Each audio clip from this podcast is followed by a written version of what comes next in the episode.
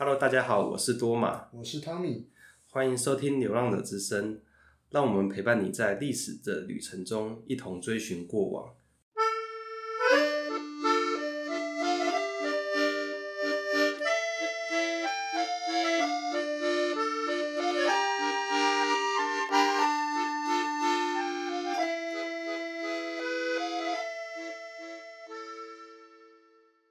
今天会想要找汤米来，是因为在我自己的身旁的朋友当中，有些人是会去跑社运的，那些人可能可能会跑政治的社运前线呐、那我之前在关注汤米的 IG 账号当中，就发觉到说，在他的账号当中，各种前线几乎都有 去过，像是什么一些著名政治人物啊，或者是一些著名的台独运动的人物的演讲啊，或者一些古迹保护的。现场啊都有去过，所以我就会很好奇这些社会运动的最前线可能是呈现一个什么样貌，所以想要来跟观众分享一下。那今天呢，因为他太文青了，有太多不同地方都有跑，所以今天就想要比较集中来讨论有关于古迹保存跟文化保存的这个议题。那汤米要不要先自我介绍一下？OK，大家好，就是我是汤米。那我大学毕业大概两年。那我现在从事的是儿童教育的工作。那今天受邀来这边，就是分享一点关于古迹的一些东西。那我想，我们先从最小的一个东西开始好了。我们从一个砖头的故事来开始讲起。嗯。那为什么从一个砖头开始讲呢？因为这不是一个普通的砖头，它叫做 TR 砖。嗯。这个 TR 砖的全名叫做台湾 Lenga，就是 TR 这个台湾 Lenga，就是当年在日本时代。嗯，由日本人创办的一间非常大的一个制瓦的一个工厂。那是日语吗？还是台语？那是从日文翻过来，就直接就是音译过来这样子。哦，所以就是什合适台语？对对对，算是这个意思。嗯，对。那这个这种 TR 砖呢，在当年算是一开始刚刚出来的时候，是一种非常高级的建材，嗯，因为它的材质好，然后也是非常细，它的工法非常细腻。在刚出厂的时候，大家工人会用纸把砖块包在包装好。就是避免它碰撞碎裂，它也是成为就是当时日本时代官方会使用的一些关照的一些建材，就是真的是一等一的建材这样子。那到了比较后期开始，就钢筋混凝土开始出来之后，TR 砖才开始变得比较普及。嗯。那大概是个 TR 砖的一个小故事的部分。那我跟 TR 砖的关系其实是从大稻埕那间被拆除的一栋建筑开始。嗯，因为后来我看在 IG 上面，你好像常常到处去捡砖头嘛，嗯、对对对对，哪里有一个砖头啊啊，哪里有一个一百年的砖头，把它捡回家这样子。对对对对嗯嗯嗯，应该说对我来说，这些砖块就是它是一种，嗯，我最容易取得的一些老东西。是，它是今它是最，嗯，因为说蛮不幸的事情是，台北很多老屋正在拆除，嗯、所以它是我目前最能够容易取得的一些老建材的一些记忆。是，就握在手中，好像就是一个一百年前的东西。对对对，我觉得那种跟一个老老人在对话的那种心情。嗯，对，因为感觉就是看到他的时候，就想说，哎、欸，好像就是这个老砖头可能经历过了我曾我不曾经历过的一些故事这样子。嗯，对对对。那像在收集这些砖头的过程当中，你你自己是从什么样的机缘开始会关注像是古迹保存或是文字的这个议题呢？嗯，因为我从以前其实就对这些老东西蛮有兴趣的。嗯，那但是是从正式开始关注这些议题，是从去年就是四月的时候，台中的天外天剧场就是差点要被拆除的那个时刻开始，我才开始比较深入的去了解台湾其他地方文一些老东西所遇到的一些面临的保存问题。嗯，对，by the way，那个汤米是台中人对吧？啊，对对对，我是台中人，对。那台中人，然后长期寄居在台北，对，就是感觉如何？北漂青年觉得在北部就是一个。有点难过啊，就是好像对这个地方比对家乡还熟悉的那种心情。呃，很多人都是这样子啊，就是从很多地方来台北读书之后，然后接着工作也都在台北，然后熟的人也都在台北。真的，对，而且但是，但台北的资源也是多啦，就希望可以从这边多带一些资源回到我的中部去，为可能这些老东西发声。嗯，对对对。你觉得什么是文字呢？如果说一个人他关注文字的话，主要像是在关注哪些方面的？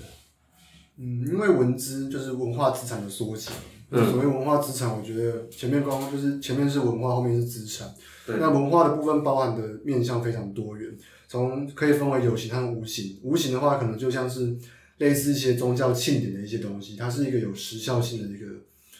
呃鲜明遗留下来的文化印记在这个地方上面。嗯，那有形的话，像是建筑物或者是一些聚落群，是它是一个看得到、你摸得到，可以在里面感受一些事物的一个空间的地方。嗯，那这些所谓的资产，就是它是一个，嗯，可以为我们的整个国家或地区长期带来的，它是一种我们的财产。嗯。它有点像是我们的，有点像什么？我们可能台湾一般人就说台积电嘛，它是我们一个重要的国家资产。那所谓文化资产，就是我们这个国家所拥有的文化的，属于我们这个东西的一个财富。对，嗯。那你自己觉得说，为什么古迹有需要被保存下来呢？尤其是当一个地段它其实是精华地段，嗯、它有可能被拿来做更好的一些经济利用的时候，那你觉得古迹保存的重要处对你自己而言是什么呢？我觉得这个它是一种回忆的一种传承，就像我们可能去欧洲看到一张一个一个画面或者一个明信片，嗯，那个明信片可能是三三百年前的画面，但到了三百年后，我们看它几乎没有什么大致的变化。嗯，我觉得这就是一种非常重要的一种文化保存的一个概念，不管它是不是它是精华或者不是精华，它就是一种人们生活留下来的一个记忆。嗯，那我觉得这种记忆的传承对于人类来说是一个非常重要的事情，因为不用说到一百年，可能五十年之间，我们就可以忘记的非常多的事情。嗯，那这些东西的保存，基本上是对我们一种提醒，提醒我们过往的人怎么样的生活，这些东西他们见证过了什么样的事情。那我就觉得这些东西就是一个见证者的角色，它是实时的在那个地方，也许它的功能跟过去不一样的，但它就是在那个那里，它就是永远不会变得陪伴着我们。对，嗯，大概就是我认为它重要的需要保存的一个地方。这让我想起来，就是之前我们在上台湾史的一堂课的时候，嗯、我们有讲到那个在一九七零年代的时候，当时有一些留美的留学生，嗯、当时试图刺呃行刺蒋经国，嗯嗯、那那个刺蒋案呢，后来失败之后，这群留学生他们就逃亡在国外，然后一直都没办法回到台湾这样子，然后一直一直到了一九九一年那个理论会宣布大赦之后，他们才能够回到台湾。所以他们在国外整整流浪了二十年。呃，我在听他们的回忆录的访问的时候，蛮有趣的一件事情是，他们后来从美国，然后逃到欧洲，然后可能住在瑞典、挪威之类的国家。那他说他们在当时在流亡在外的时候，每天做梦都梦到台湾的风景，梦到水牛，梦到田，梦到水，梦梦到那泥泥巴地跟火车头这样子。结果呢？他说他们一九九一年回来台湾的时候，突然很惊讶，发觉这二十年之内，台湾的面貌变得完全不一样了。就是整个过去的田啊，然后那些山啊，全部都不见了，然后全部都已经变成了那个柏油路，然后还有钢筋混凝土的大厦这样子。他们突然感觉到台湾变成一个很陌生的地方，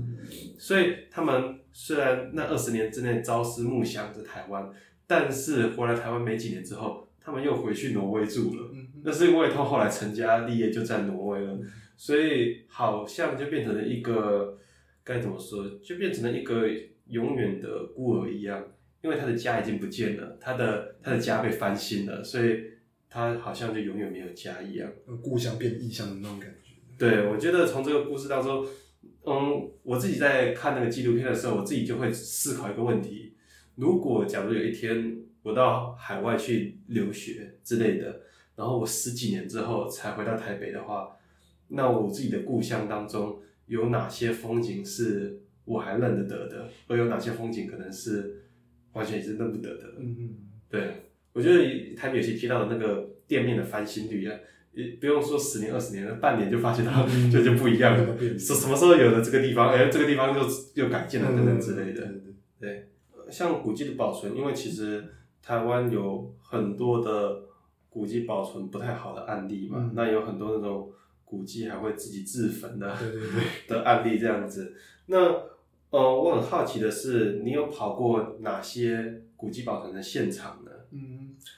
嗯，那你同样也是跑天外天剧场那一次，是因为那一天是早上，我可能我在随意的吃早餐的时候。天外天原本是台中的一个剧场，是吗？啊，我在日治时期建的吗？我先简单介绍一下天外天剧场的背景好了。嗯。它的新建是当时台中的首富，台中的吴家的掌门，算是掌门人吧，是主人吴子瑜先生，他那时候为了复兴南台中而新建了一座剧场。嗯、这座剧场花费的金额在当时是十五万日元，嗯，那那个金额大概等同于现在台中旧火车站两倍的价格。嗯，所以它这基本上是一个私人新建，然后具公共性的一个非常惊人的一个剧场。嗯，对。那它这个剧场后来历经战后，开始变成冷冻厂，然后变成附近周围变成风化区，后来变钓虾场，变成鸽舍，然后后来变成废墟，变停车场，嗯、到现在，那这保存到现在就是逐渐被别人遗忘。那大概在七八年前开始有人关注这个建物，然后开始持续进行保存运动。是，大概是这个，它的简单的一个历程跟背景介绍大概是这个样子。所以这个建物它后来的那个所有权人是谁啊？原本是台中吴家的所有权嘛，那后来战后之后，吴子瑜为了修，就是修复台北火车站附近的那个孙逸仙纪念馆，嗯、所谓的梅屋夫，当年日本时代的高级料理厅，嗯，还把天花田剧场卖掉了，卖掉之后就拿那钱去修梅屋夫。那后来卖掉之后，它逐渐就是不断被转手，对，就卖给冷冻厂啊，卖给。就是什么鸽舍啊等等，所以现在的持有人已经不是五家的人了，嗯，现在持有人已经听说到四五十人之多了。哦，所以因为太复杂了，所以变成说他们是一起都希望那个地方被改建成一个新的大楼，或是可以使用的地方，是吗？因为台，因为天花天的位置是在现在的台中新站的正后方，嗯，那其实台中的后站在过去到铁路高架化之前，它其实都是一个比较相对，嗯、呃。经济没那么繁荣的一个地方，嗯，那到了高架化之后，那个路大致都被打通，然后铁路也被由地面升到天空上面去之后，人们开始比较会往后站去移动。那这些持有人想说，哎、欸，既然就是后站被打通，那商机也是无限。那加上在它附近有三井的 Outlet 正在新建当中，嗯，所以他们可能也是看着这片商机，想要就是趁这个时候把天花板拆了，盖一栋新大楼，可能可以赚不少钱。那你讲说，你从去年四月就开始有在关注天外天的的这个议题嘛？那为什么这个古迹会僵持这么久呢？因为很多大部分听，要么就是拆掉嘛，要么就是保存下来。那为什么这个案子会被僵持这么久？因为这七年蛮有趣的事情是，天花天其实面临了好几次要被拆除的危机。嗯，那在过去在呃前一任林佳龙时期的时候，公民团体也是不断去抗争。那在抗争的过程里面，好几次，大概两次吧，都被临时成为暂定古迹，然后就不断延长暂定古迹的期限。嗯，然后暂定古迹，我们一般暂定古迹就是一次是半年，那可以再延长一次，就是再再半年。所以暂定古迹最长可以到一年，一年之后可以进行文资审议，从重新开启文资审议的大会，来由市府来请一些文资的委员来看说，这栋建筑或这个地方有没有保存的价值。嗯，那天后殿剧场在这。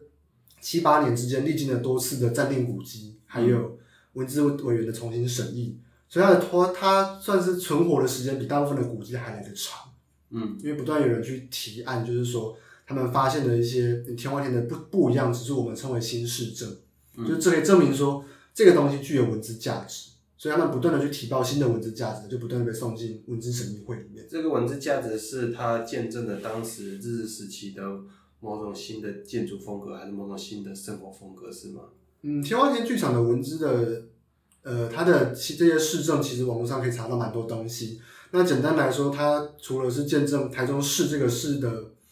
经济的变貌，就是这个市区的发展的演变，一方面展现在文化面是展现出当时台湾的士绅阶级用算是优雅的方式来反抗日本人的另外一个。呈现的手法，因为我们比较熟悉的抗日，可能就是，可能像雾社事件那种比较是武力的抗争，或是林献堂的议会请愿运动，对，我所谓的比较文人式的抗争。但是吴子瑜的这个抗争方式，其实蛮少人提到这个东西，就是我盖一座剧场，嗯、我盖一栋超越官方建设的剧场，我想用在这里演一些跟台湾本土相关的一些戏剧，来反抗日本当局。嗯、这有点类似于。嗯，有点类似于有些人他们自己去办公学校，然后想办法办的比日本小学校更好。对对对对，类似这种感觉。因为天花田剧场在当时，从吴家现存的一些老照片跟他们的目前留存的墓园来看，当年的天花田剧场很可能是嗯台湾最豪豪华的一个剧场。嗯，哦，那这样子有点讽刺的就是台中他也号称他建了台台中歌剧院，对对对，但却要把一百年前最好的。那个剧场给它拆掉。对对对，因为天花田剧场它最辉煌的时期其实没有非常久，因为它新建于一九三六年嘛，那过几年之后就发生二战了。那二战之后，它转型成为叫国际戏院。那其实也没有过，大概过了十几二十年的时间，它就成为冷冻厂了。它变成冷冻厂之后，天花乱剧场的内部结构已经整个被破坏掉了。所以它其实它的真正成为作为一些艺文演艺用途，大概只有三十多年的时间。它在后期其实就变成一个算是工业区的那种感觉，加上它后来后面成为了风花区，所以它直接被人们淡忘。而且它本身就是你看不知道说，哎、欸，这是个剧场，你可能觉得是个工厂或者是一个随意搭建起来的建物。对，所以大家其实不太知道它的剧场的功能，或这个剧场曾曾经存在在台中试过。嗯，从这里感觉起来，好像也能够去发掘到台湾的政府的文字保存政策的一些问题。也就是说，这其实照理讲，其实很多地方原本就也都是已经有地方的文化特色了，但是通常新被选上的呃市政府，他们会忽视以前的这些原有的地方特色。然后强加一些新的一些文化记忆啊，或者强加一些新的东西进去，然后就希望，譬如说像在高雄盖盖迪士尼乐园之类的，我觉得就是一一种，他觉得这个东西能够吸引人潮，能够吸引钱潮，所以就不在乎这片土地原本它原本有的文化面貌可能是什么样子，那干脆就全部拆掉，然后是盖一个新的，他觉得会吸引钱的东西这样子。那像是你自己有。跑过天外天几次的呃，就是抗争的现场呢？嗯，因为天外天自从去年那一次的，就是那时候是怪手直接开到了天外天剧场旁边，那是有一些文职工作文职工作者直接冲进去里面阻挡怪手进进行拆除。那到了后期这几年，其实比较多是在做幕后的一些帮忙，当然不是我啦，或者说这些文职工作者，他们在可能跟持有人做协商，或者是跟市府做提报，就是或者在撰写一些文章。希望可以让更多人意识到这个地方的重要性。那我的话比较就是一个比较像旁观者吧，或者一个记录者。我也是尝试把天外天的故事让身旁更多的人知道，让大家知道说我们有一个这么棒或这么一个重要的一个东西在我们台湾这块土地上面。嗯，大概是这个样子。那你觉得你在社群上面设法去讲讲这些古迹、古老建筑的故事，呃，你你有收到一些回馈，或者是你身旁有的有朋友也开始。那个注意到这些议题吗？嗯，到目前为止，我觉得影响度虽然没有很高，但是逐渐有可能两三个人开始逐渐的开始有关注，虽然真的不是非常多，但是我觉得一个一个的慢慢慢影响吧，嗯、让他们开始会对这个议题感兴趣，或者是会想要帮我分享这个议题，对，我觉得是有帮助的，虽然。不太力量不是很大，但是有一点点的帮助。只不过感觉起来好像最直接的效应就是大家身旁的人就会觉得你是个古迹控嘛。对对对对，他们就觉得是看到我就说，哎、欸，他们啊，这是老屋啊，这砖头，他们好像直接有这种直接的联想这样子。嗯，对对对。那我自己以前在历史系当中也有上了一门课，是在讲到就是过去都市规划的历史跟未来的。那当时教授就有讲到说，像是我们学校的某些建筑也已经很老旧了。但是当它被定位为历史建筑或是古迹的时候，它就会变得非常麻烦。也就是说，它不论是要整修、要重新擦油漆什么的，全部都要先请人来鉴定过，然后确定说啊，是是跟过去的哪种工法或哪种材质是类似的，然后才能够呃进行整修或者维护的工程。那这比请一般厂商来整修维护的工程还要那个费用还要高上好几倍。所以当时教授就有提到说，这或许这个政策本身。的问题会是哦，就是很多时候我们没有办法好好保护古迹的一个最直接的原因嘛。因为对当事人来讲，如果你政府并没有给予足够的补助，然后只是给予政策上的限制的话，那这样呢他自己的房子原本自己住得好好的，结果突然哪一天被扣上古迹的帽子之后，他修要修也不行，然后要装冷气也不行，然后很多方面的地方都限制了，那就还不如是在。被变成古迹之前，赶快就先烧掉或先拆掉，那想办法才办法重建。我觉得好像就是变成说，变成古迹这件事情跟原屋主的利益常常会有一些冲突，以至于好像常常会听到的是，就是原本那个建物的所有者反而还不希望这件事情发生，不希望自己拥有的物质变成那个古迹古迹嘛。那你对于这方面政策的缺失，你有想到未来可能有什么方式是可以改善的吗？往哪个方面？像欧洲，其实他们有一种就是那种古迹乐透的东西，嗯、他们等于是用这个乐透的这些钱去做古迹修复，或者他们成立一些古迹乐透，听起来很有趣，这是怎么样的规则啊？嗯，这东西其实就是有点像是，其实这个东西我只有大概大概听一些老师们提过这个东西。对，那它这东西如果我没有理解错误的话，它大概就是像一般彩券的概念。嗯，但这个彩券的东西，这个这些钱，它是拿来去做古迹维护的。像台湾这边，我们是卖彩券，是给一些比较相对弱势人，他们有资格去贩售这些东西。那、嗯、在欧洲的话，就是把这些钱基本上都拿来做古迹修复的这些工作上面的资金的需要跟补充这样子。嗯，那国外他们也有一些，就是有些所谓中间人，在持有人跟政府中间，有一些算是古迹的一些管理者，他们算是一些代管的公司。他们会帮持有人去跟政府去做一些协商跟规划跟沟通，让持有人的利益不会受到损失，同时也可以把这个金融保留下来。嗯，对，他们规划相相对比较细密跟完善的。但台湾这边比较就是，哎、欸，我持有人跟政府，那就一部分执法，我们就来谈所有事情。嗯、那当然，这中间其实可以有一些弹性跟调整，但其实就像可能像你教授说的，会有一些人觉得就是这就很麻烦。那现实也是真的是。做这些事情真的很麻烦，就是他的手续很繁复啊，一般人不会有这么多的时间去做这些事情。对，但换个角度来说，某部部分来说，其实某部分也是很尊重或者是很保护这些古迹。嗯，对，就是因为我们就是不希望，我们希望的每一分寸都是可以原汁原味的留下来，不希望被受到太大的破坏。但这样的细心似乎也是影响到了持有人的保存意愿。那我觉得未来可能可以。可以找类似国外的方式，找一个像是可能所谓的古迹中介吧，但是这个中介不是要去拆除或者是要贩卖这些古迹，而是可以让两造之间找到一个平衡点。我有这个房子，但是我的利益不会再被损失，那我可能还是可以住在这边，那我也是可以从政府那边得到一个相对应的好的补助的的方的一些资金的挹注，让我可以来好好修我的房子，同时也可以有一个新的规划让它再生。那我觉得这是一个。可以期待的一个方向，真的蛮理想化的。我觉得台湾目前可能还需要一段时间才得到这样的修法，因为，嗯，要期待政府有点困难。比较期待还是希望民众们去有认识，就是觉得这个东西是重要的。因为在过去我们看台湾古迹保存这些运动上面，蛮多东西是公民们不想这东西被拆，花了非常非常大的心力去阻挡政府做拆除或者是扩建，像是最经典就是迪化街保存运动，嗯，它是一个由下而上非常强烈的去抗争。而留下来的一个很经典的文化保存的案例。那我觉得这几年台湾的对于本土意识或一些古迹的这些想法有提升，但似乎对于提升到法律保存或者是私产跟保存之间的权衡，好像还没到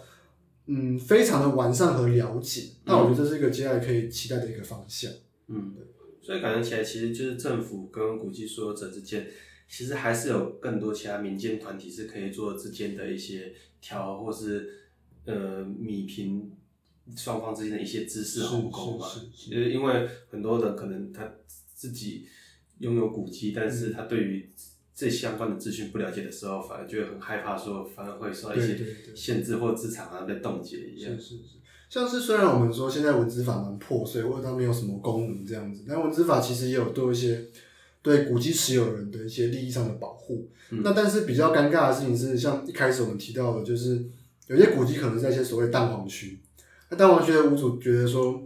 因为文字法有提供一个补偿，就是说，哎，你可以把你古这栋房子的容积率去卖到别的地方去，像当年迪化街的保存运动就把容积卖到了信义区那边去，嗯，但是到了现在开发成这个样子，很多其实出了双北之后，你这个容积要卖给谁呢？这是一个非常大的问题。因为这个我可能原地打掉重盖，那个利益可能获了数十亿，但是我容积卖到其他地方去，但他可能得到钱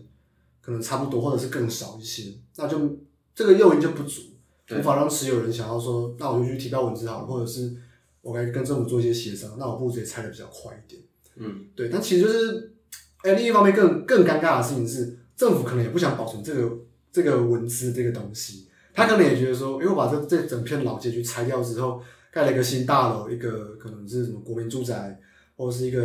什么托儿所之类的这种公共建设东西。第一个是我名声有了，然后公共建设也有了，我在历史留名，民众也开心。那我花了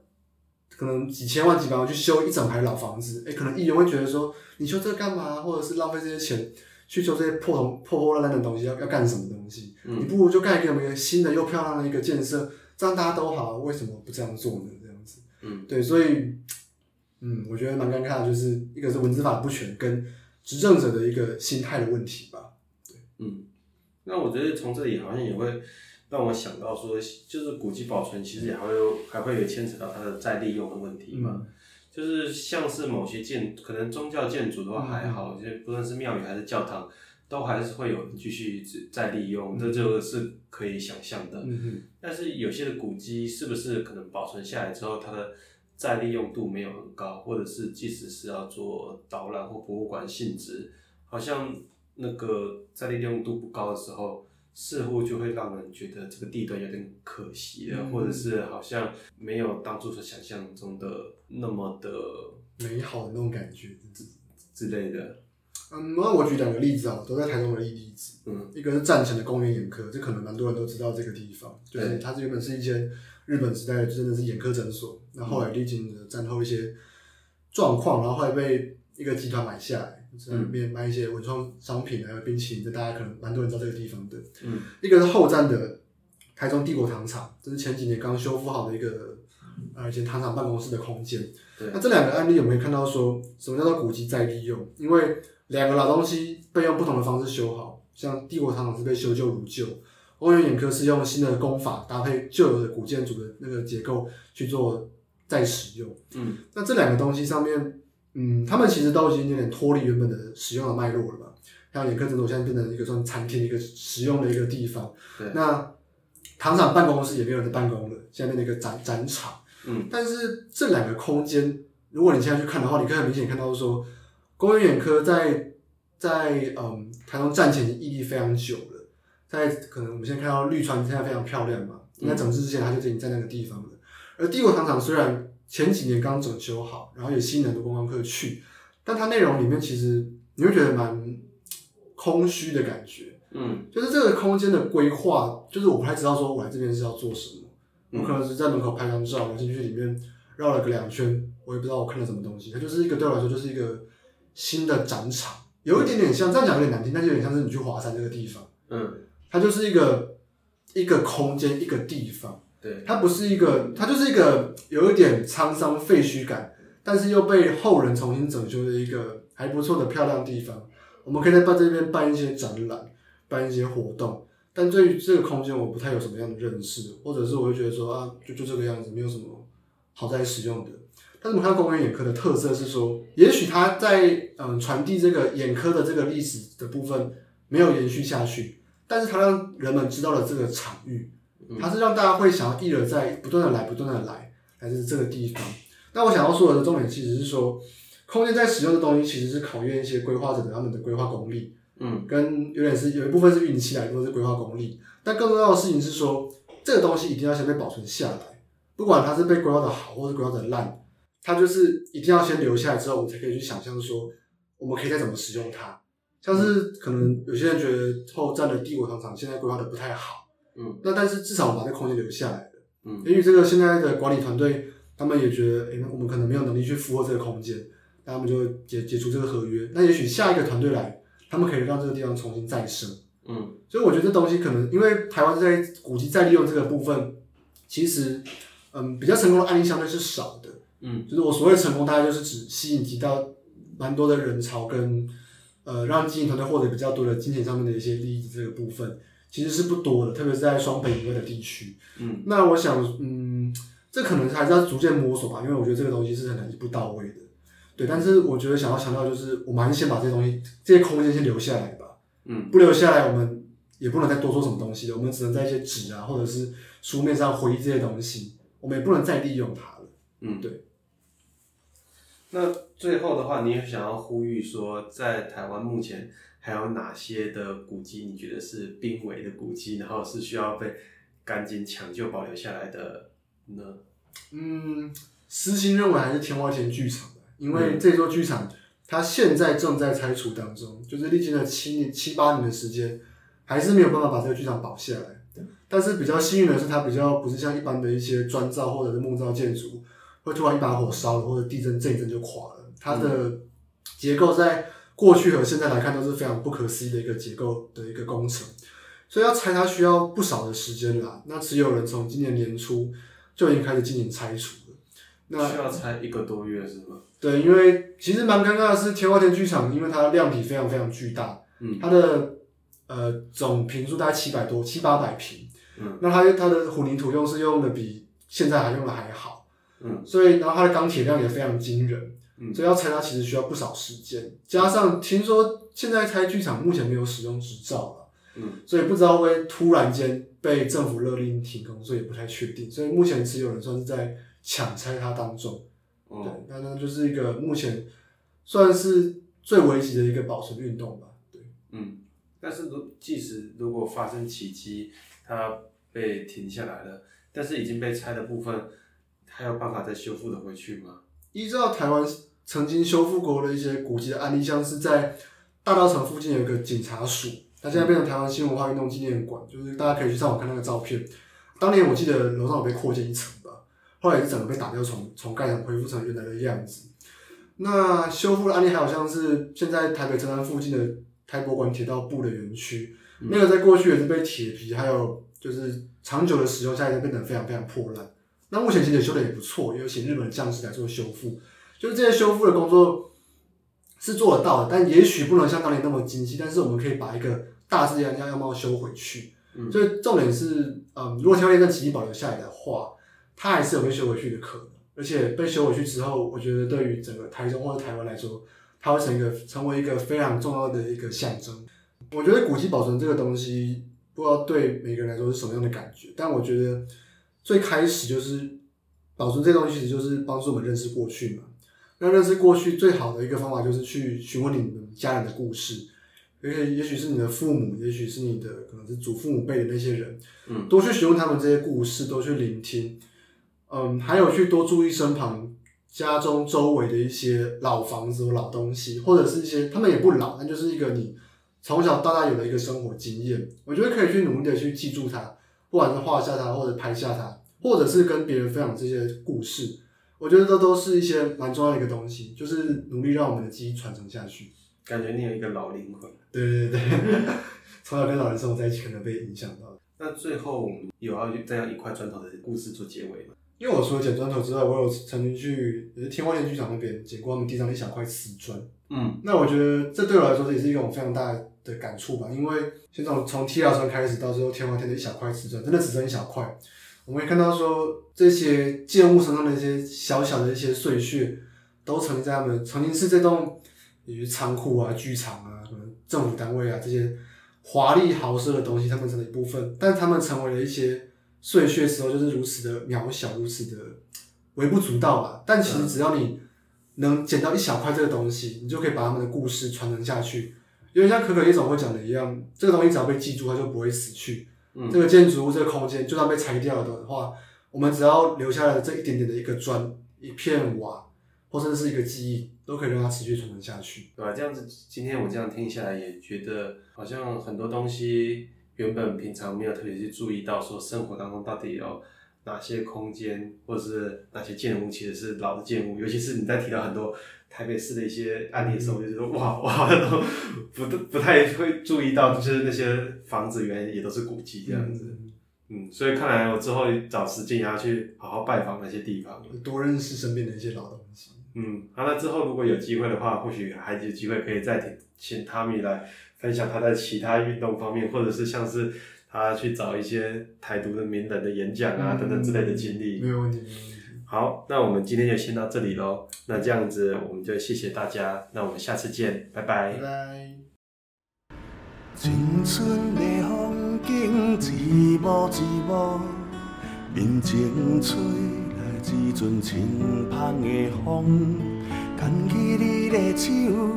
嘴念囡仔歌，躺车甲来散步，煞鼻无，丢啊香的风。